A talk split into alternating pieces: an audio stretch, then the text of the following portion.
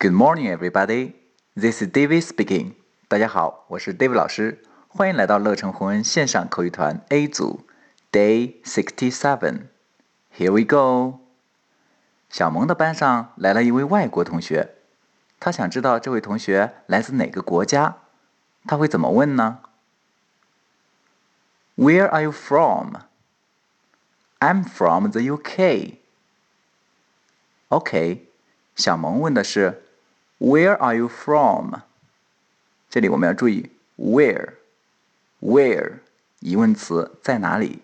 Where are are 注意 are 的卷舌 are。Where are you from？你来自哪个国家？I'm from the UK。I'm from the UK。好，注意这里有两个 m 的发音 ，m 的发音要注意闭上嘴巴。I'm from the UK。OK，完整来一遍。Where are you from?